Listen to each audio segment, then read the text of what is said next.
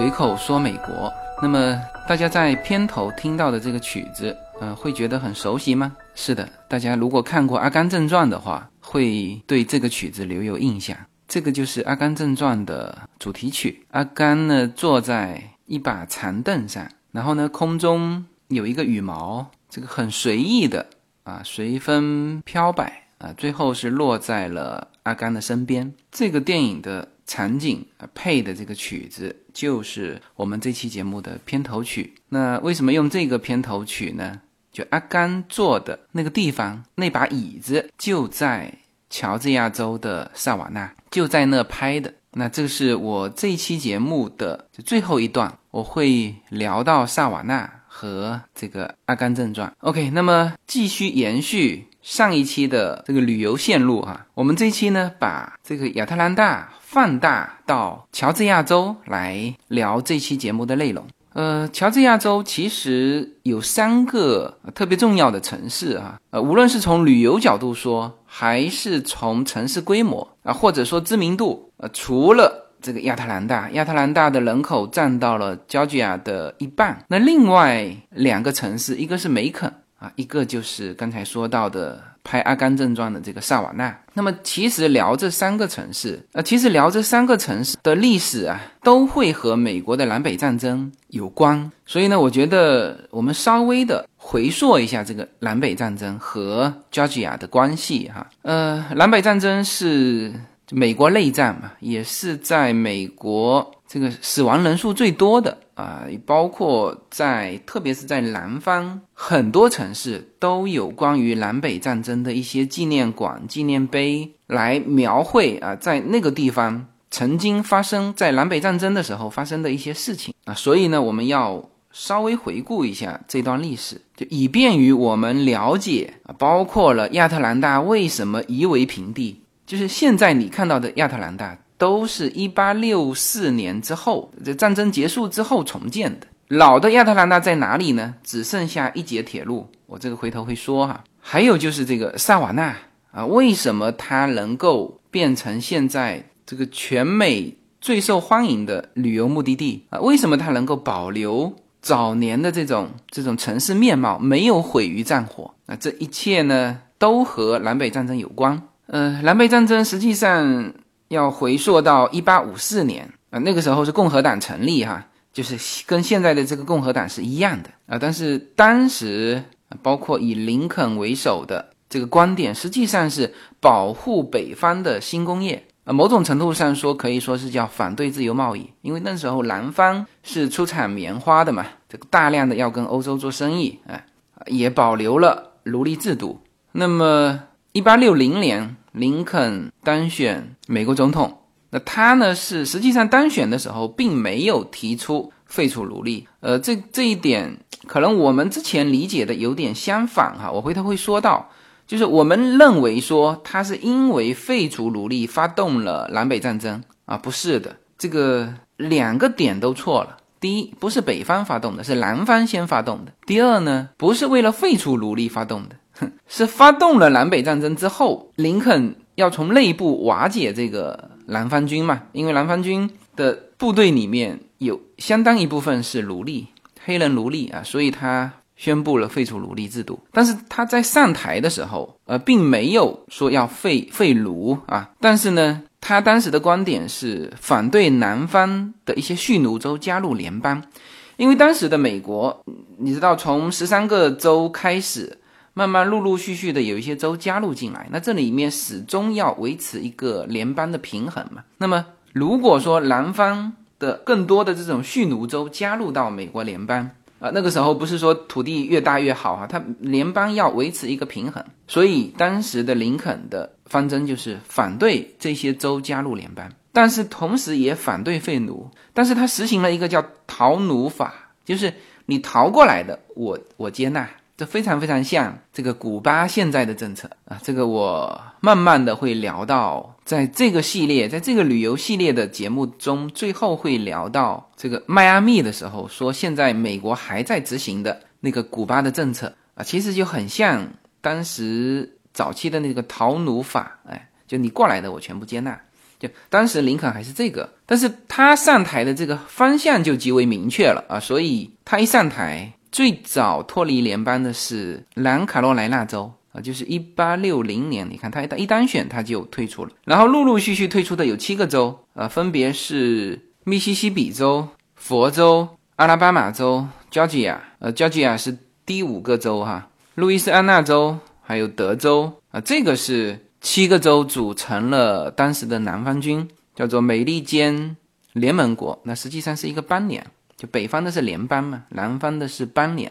啊，这个学过政治或者历史的都知道，就是邦联的松散性要比联邦要更为松散。就联邦本身就不是一个国家，是一个联盟。那比如说，苏联原来就是联邦，美国也是联邦。但是其实最早美国的那个独立宣言的时候，它的法律约束起来的实际上更像一个邦联。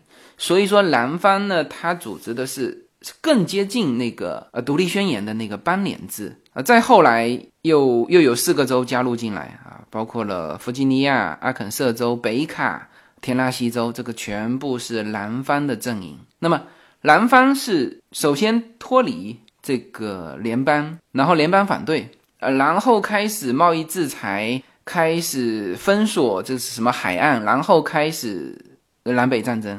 呃，那么南北战争，你看哈，从乔治亚州的这个地理位置看，它并不是南方的前线，就是南北战争的最前线，最前线上面还有田纳西州和北卡嘛。是吧？还有弗吉尼亚州也在也在上面，这个弗吉尼亚才是最前线。它为什么分为弗吉尼亚州？就现在分为弗吉尼亚州和西弗吉尼亚州，就是南北战争的时候，西弗吉尼亚州的那一片几个城市是支持北方的啊，所以当时就一分为二，就是上面啊才是最前线啊。所以当战争打到 Georgia 的时候，呃，大家。大概可以想象是一个什么情况？第一，战争进行到后期了，是吧？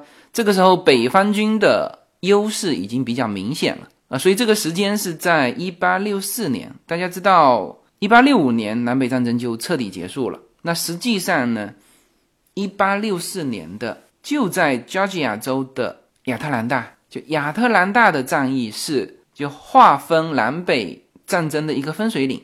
也就是说，亚特兰大战役之后。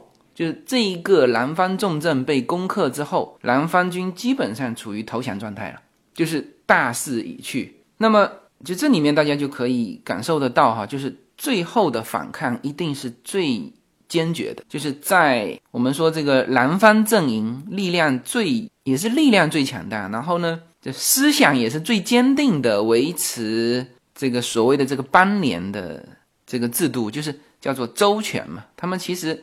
南北战争的在法统上的一个分歧点，就南方这边始终觉得他们自己是是符合宪法。怎么讲啊？其实都不在于说是废奴还是蓄奴，就是最早这个南卡罗来纳州他退出这个呃联邦的时候，他觉得他是符合宪法的，因为美国最早的宪法就是给到这个州啊脱离联邦的权利，那么。当这个联邦的法令和州的州议会产生的法令相违背的时候，那么当时南方的这几个州都认为我可以脱离联邦，我可以成立这个邦联啊。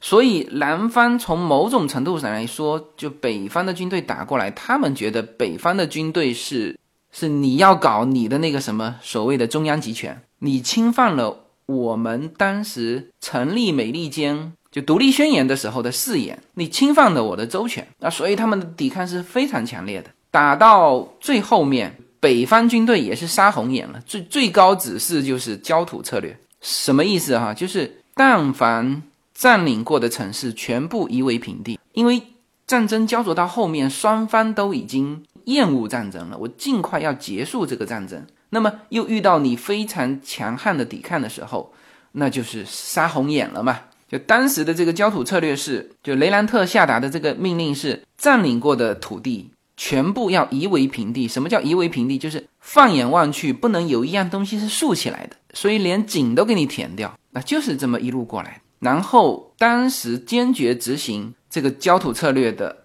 这个很著名的北方将领谢尔曼。所以说，就是因为他执行的很坚决，所以这个人饱受争议。那么他当然是南北战争中立下大功的，他带领军队一直打到了我们片头说到的萨瓦纳。那当然，亚特兰大是重镇了，是他们的交通枢纽，也是这个南方军囤积物资啊，就是南方重镇。那么在此之前，在攻陷亚特兰大之前，发生了一个叫做可纳索山的一个战役。那么在这是一八六四年的六月二十七号了。在这场战役当中，就是北方军队遭到重挫。呃，他所谓的重挫，就总共一共那一天死了四千人，其中北方军队占到三千人。那么之后啊，这个谢尔曼那就就可以被称为屠夫了，就是一路叫三关政策打进这个亚特兰大的时候，当然这个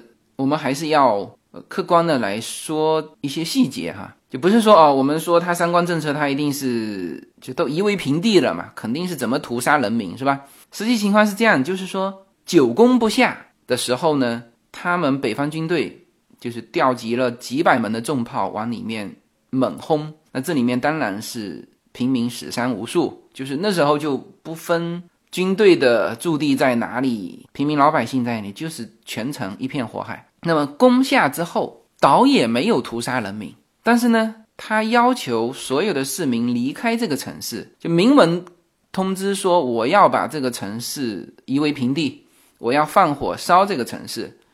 但是呢，大量的市民啊就不肯上去，他也没地方去啊，那么就留在这个城市里面。他觉得我们市民这么多，大家都不走，你肯定不敢放火，是吧？结果这位谢尔曼将军依然下令放火，大火烧了半个月。整个的亚特兰大是夷为平地，就没有一个可以竖起来的东西。所以呢，现在大家看到的亚特兰大，看到的加吉亚州的首府啊，亚特兰大是一八六四年之后，所有的东西都是一八六四年之后重建的。那么有什么历史遗迹呢？只有一段铁路还埋藏在地下。就这个景点，我是没去看过哈，就是要乘坐电梯下去。你可以看到一段的铁路，旧的铁路就一段，说以前的亚特兰大毁于战火，唯一剩下的就是这段铁路，然后在此之上的全部是叫做，全部是大家现在看到的新的亚特兰大。那么，呃，我在亚特兰大还买了一本书，就是一本画册嘛，很多照片来表现新的亚特兰大跟旧的亚特兰大。那么，当我看到这个。南北战争这段历史的时候，我赶紧去翻那本书，看看是不是能够看到这个旧的呃亚特兰大的照片。结果不是，所有的都是一八六四年之后的。以前的那一座南方重镇你已经看不见了，呃，只剩下那一段铁路。OK，那么这个是为什么说亚特兰大是毁于战火？那么谢尔曼呢，就一直顺着这个。最重要的就是交通，就是亚特兰大一直到萨瓦纳的这一段铁路。那么当时好像南方军队还派了重兵保护，呃，那么呃结果大家是可想而知的哈。那个时候基本上北方已经锁定胜局了。那么打到萨瓦纳的时候，萨瓦纳的现在的官方记载是说，叫做谢尔曼震慑于这座小镇的美丽，而没有就下令。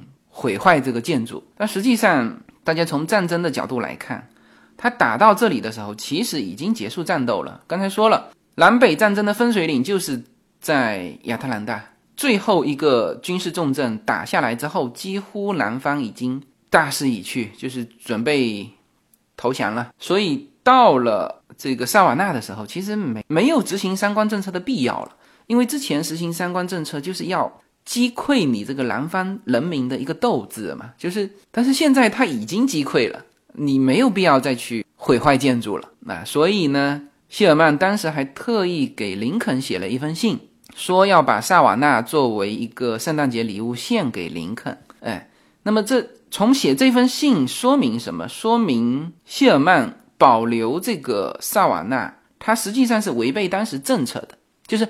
一路三观政策毁坏建筑，这种毁灭城市这种行为啊，这个都不要打报告的嘛，是吧？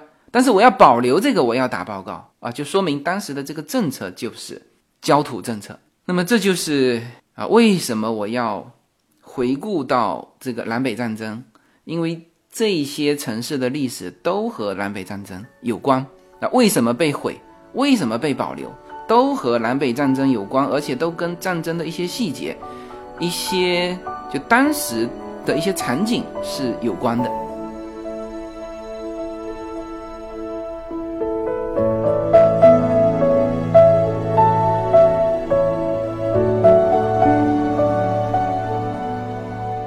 大家好，我的新专辑《中美跨境创业与投资专辑》将在二零一八年持续更新。移民之后做什么？家庭资产如何在美投资？中小企业遭遇瓶颈，如何进行对外突破？这些话题是这个专辑希望和大家探讨的话题。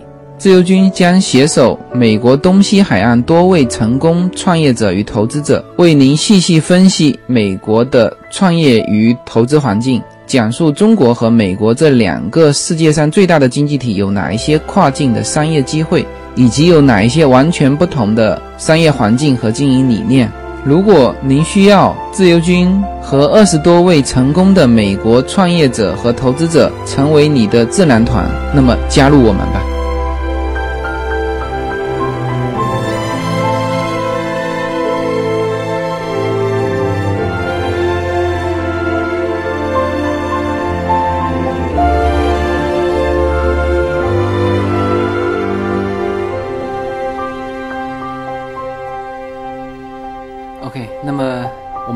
这个历史回顾完，我们就沿着这个当年谢尔曼进军的方向啊，从这个亚特兰大到萨瓦纳啊，一路就重要的这三个城市，呃，已经说了亚特兰大了。那么接下去位于中间的啊，就是这个梅肯。那么其实一提起 Georgia。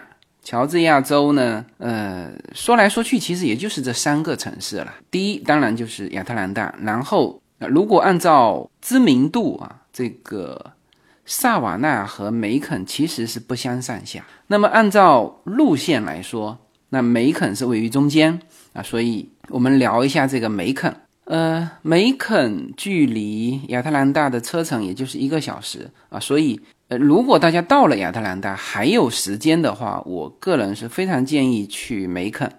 呃，当然你如果还有时间，那你就去这个萨瓦纳去找一找这个阿甘当年坐过的那把椅子啊。呃，我这个待会儿说哈。呃，梅肯呢，其实对于美国人来说，呃，可能是这个樱花更这个印象更深啊。它是被誉为叫做 Georgia 的心脏。啊，也被誉为世界樱花之都。那么在这里有三十万棵的叫吉野樱花树。三月份的时候，这里有一个樱花节。呃，很可惜的是，我们到的时候，我们是四月一号才去的，然后樱花已经谢了啊。你知道樱花就开那么一阵子嘛，所以呃非常可惜啊，这个没有看到樱花。但是呢，它另外一个知名的。这个景点啊，呃，其实是个学校哈。现在在我们华人的眼里变成一个景点，是什么地方呢？是一所学校，啊，名字叫做 Wesleyan College，呃，中文是把它翻译成威斯利亚女子学校。呃，这个学校对于华人有什么知名度呢？哼，这就要提起宋氏三姐妹了。呃，大家知道宋氏三姐妹是在都在美国留过学哈。呃，我们。可能印象比较深刻的是宋美龄，但实际上她的大姐和二姐也是在美国读完全程的。宋霭龄是先去的，她其实是一九零四年就到了这个地方，就到了这所学校了。呃，读预科。那么这一所学校是本科的哈，它是 college，它很早就是宋氏三姐妹读的时候，它就是本科学校。那么十六岁，她正式上了大学。那当时她上大学的时候。是呃这所学校的第一个中国学生，然后现在这所学校呢也以这个景点呃作为就成立了博物馆啊，里面有关于宋氏三姐妹曾经在这个学校读书的一些一些展品啊，比如说就当年保存着，就一九零八年到一九零九年，就三姐妹正好同时都在学校的一个缴费的账单。我们看一看当年的学费哈，就一整年是九十二块五毛四的学费，然后一块钱的图书馆的费用和二十五块的生活费。那么当然这个费用是比较便宜的。那他们学校特别说做了说明，说因为他们的父亲是个牧师啊，所以呢，他们呃这所学校是个牧师学校哈，所以他们的学费是一个折扣价。那么宋霭龄是先去读的，然后就是宋庆龄，呃，宋庆龄也是在这个学校读完全程的，他从零八年一直到一二年都在这所学校。零八年的时候，宋霭龄正好是大四嘛。然后十五岁的宋庆龄呢，也考进了这所学校。那么当时的宋美龄到这个威斯利安的时候呢，呃，只有十一岁啊，所以呢是在附近的一个私立学校读书，就是他没能在，就还没进入大学，是一二年才进入大学，所以说他总共只读了一年。然后一年之后呢，就是宋庆龄也回国了嘛。那么当时他是为了。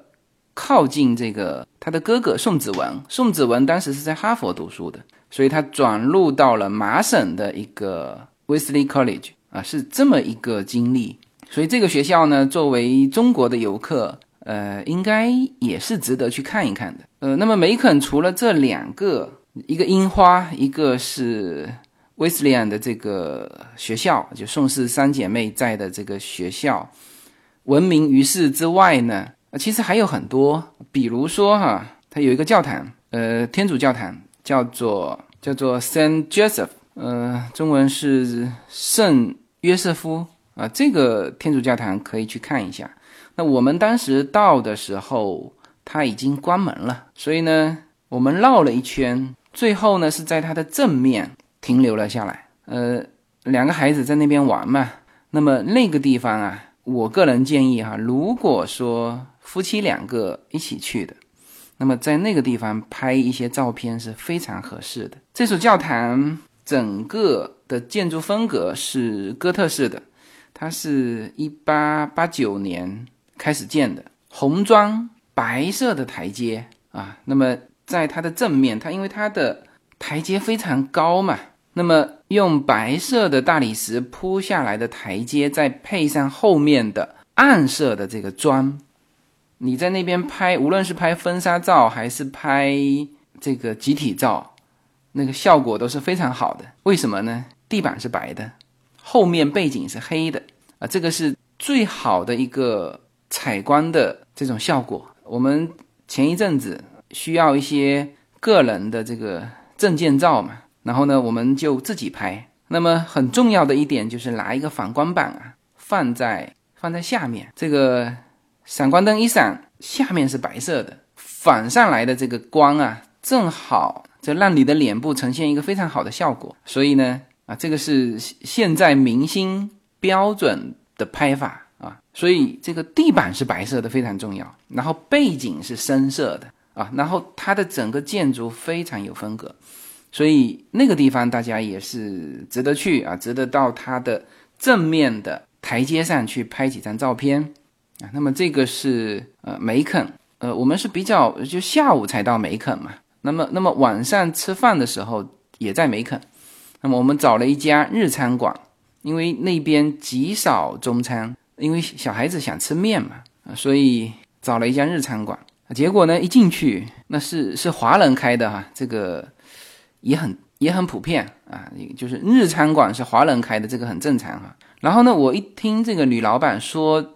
英文，我从她的英文里面我就听得出她的福州口音，然后，然后我就用中文跟她说嘛，哇，那那个一开口说中文，那更是极其地道的福州口音，然后我们就就交流起来嘛。那么其实福州人呢，在在美国啊，就特别是东海岸啊，西海岸嘛还少一点，东海岸几乎垄断了餐饮业，就是福州人。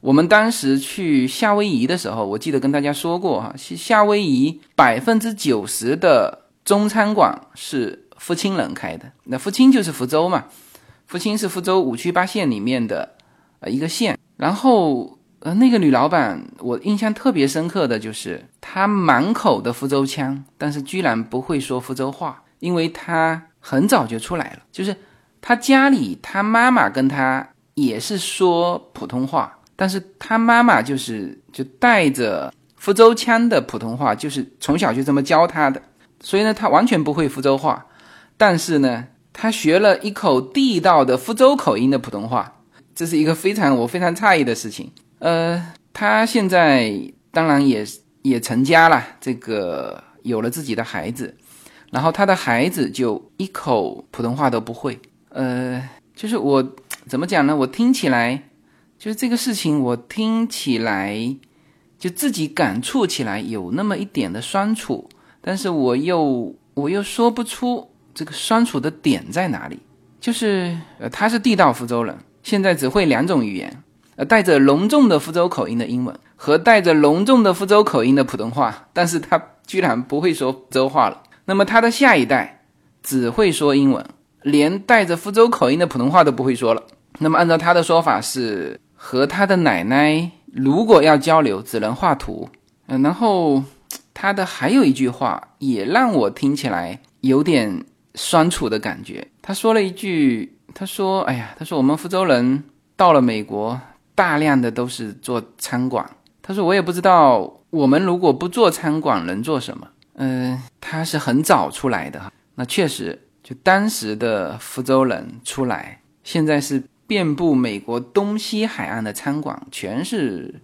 其实说是福建人，其实说的就是福州人。就当年的，就以前的福州人。”到了美国，那特别是第一代，有些像他是，他说他没有什么读书，就是他跟着他妈妈过来之后，十十几岁就很快就去去打工了，就在美国好像是十二岁以上，你就可以拿到卫生证，呃，去参去参加一些 part time 的这种工作，所以呢，他就是这么融入美国社会的。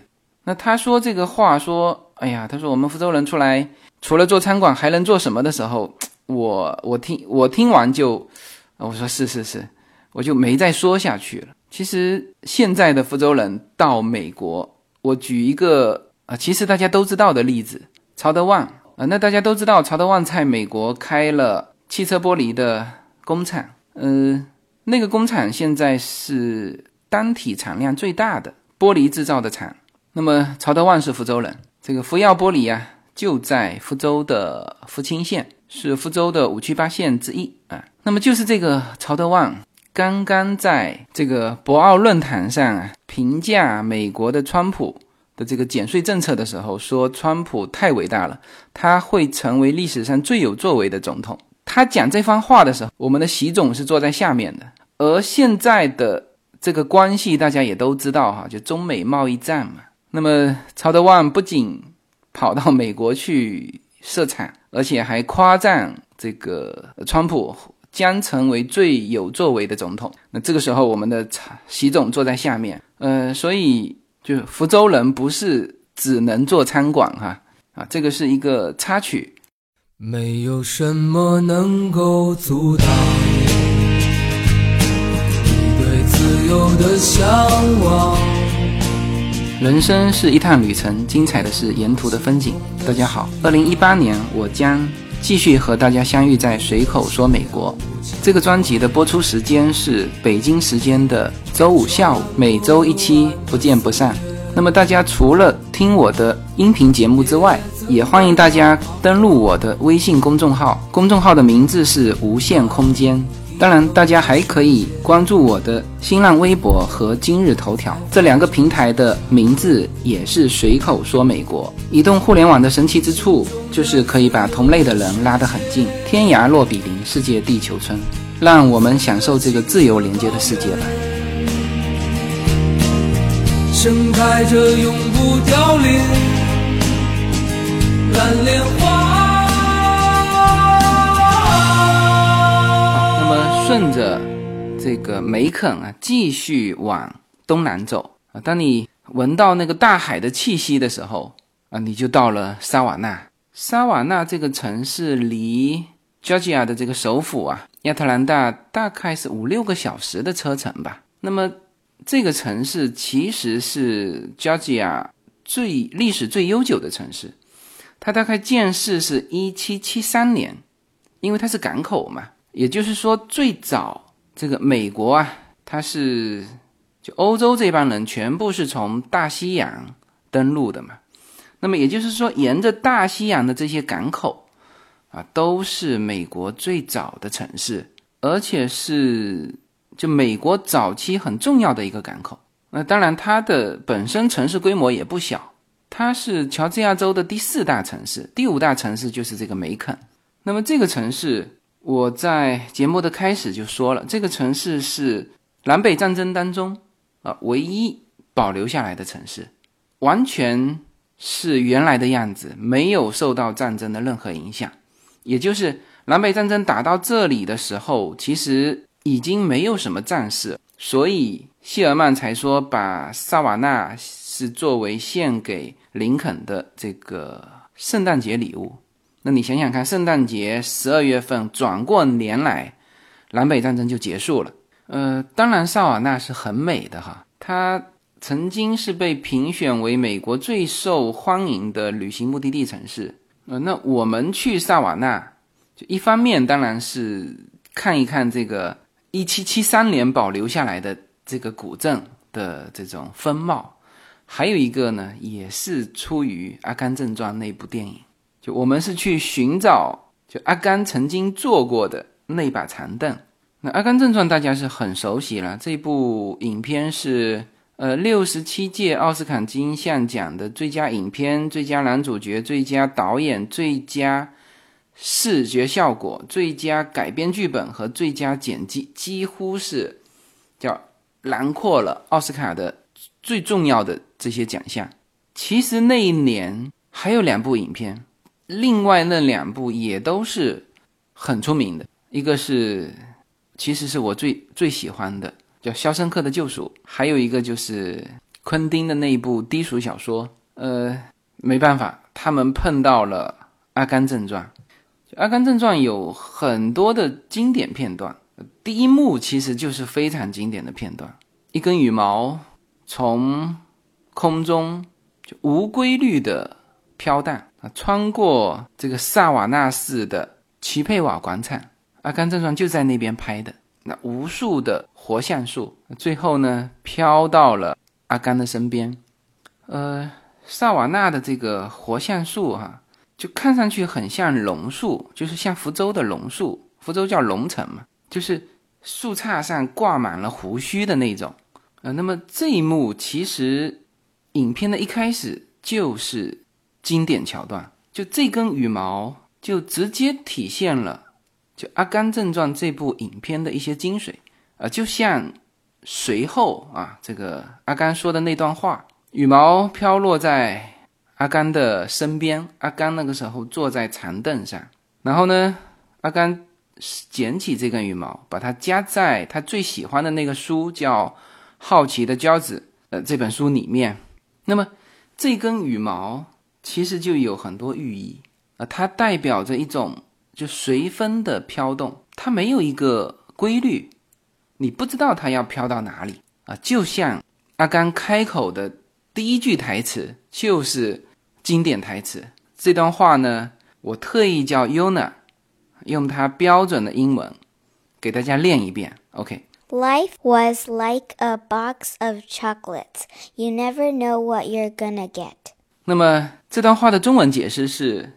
生活就像一盒巧克力，你永远不知道下一颗是什么滋味啊！当然，这个 "What you are gonna get" 也可以翻译成叫做“结果往往出人意料”，就是你不可掌握它啊，就像这根羽毛一样，你不知道它会飘到哪里，你会会飘到谁的身边啊？那么我当时还去找了，就《阿甘正传》里面阿甘做的那根长凳。就他那边有很多类似的长凳，但是呢，就当时拍电影的那个长凳，已经在电影拍摄完之后呢，被移到了乔治亚的萨瓦纳的历史博物馆。那你就可想而知，这一片在美国人心目当中的位置了哈。那反正很多人还是去那片的广场上去找啊，找当时阿甘的那个电影镜头的那个那个地方去各种拍照。啊，当然也也有很多很浪漫的求婚啊，都在那边。呃，那这个小镇就那一带啊，大概有二十几个这种的小广场。呃，其实景色都差不多，然后它是连在一起的嘛。这一带呢，绝对是旅游区啦，这个人来人往。最最关键的是停车不好停。我们当时到了那个地方之后，就在那边。呃，当然我们也不。不是说一定要想停下来，本来也想开车兜一兜啊，这这边的景色。那后来觉得，嗯，还是要呃停下来。但是呢，我们就停不下来。最后找了一家呃距离还比较远的一家博物馆啊，停车停在那边。为了不感觉说是去蹭那边蹭这个停车停车场的，我们还还专门买了博物馆的票，在那边又浪费了一个小时。那实际上就是确实这几个，据说是二十二个街心小广场，就这些广场是非常值得大家去逛一逛的。就是把车停好，然后下来走一走。它的公园、它的活橡树、它的建筑，它被称为是芝加哥之后第二个被命名为拥有最酷的历史建筑的城市。然后它的那种建筑风格又是很典型的那种美国南部的建筑风格，所以说这个城市，啊，乔治亚州的第五大城市啊，拍《阿甘正传》的这么一个城市，实际上从旅游的角度来说，呃，它其实在美国是蛮有知名度的，就是蛮重要的一个城市，也被誉为全美最有魔力的城市啊，所以。如果说大家到 Georgia，我觉得，呃，亚特兰大肯定是必去的。那么萨瓦纳其实我也觉得是必去的。就如果你时间得空啊，你可以有那么半天的时间，在这萨瓦纳的二十二个街心广场走一走，去感受哈，他他那边还有马车，就是他保留的那种，就属于这种旅游的。项目嘛，很多人也坐着马车逛这个街心广场，就是你可以找一张长凳坐下来啊，去感受这种马车在你身边这个驾驶过啊，去感受啊他们活橡树啊垂下来的那个随风飘摆的胡须啊，去想象啊那根羽毛飘在你抬头可以看到的那半空中，然后去感受《阿甘正传》的那段。那句经典台词，有的时候人生啊，就像那一根随风飘摆的羽毛，它没有一个确定性。我们其实一直在追求生命当中的一些确定性，但其实有些东西我们暂时是想不明白的。那当你不明白人生的意义的时候，你就做你喜欢做的事情啊。这个其实也是《阿甘正传》的这部电影就给我们带来的一个。啊，对生命的一个诠释。当你不明白生命的意义的时候，你就做你喜欢做的事。OK，那么用了三期的篇幅聊了一下 Georgia 乔治亚州。那么下一期呢，我们可能要进入佛州佛罗里达州，去探访佛罗里达州的三个城市：杰克逊维尔、奥兰多和迈阿密。好吧，那么这一期就到这里。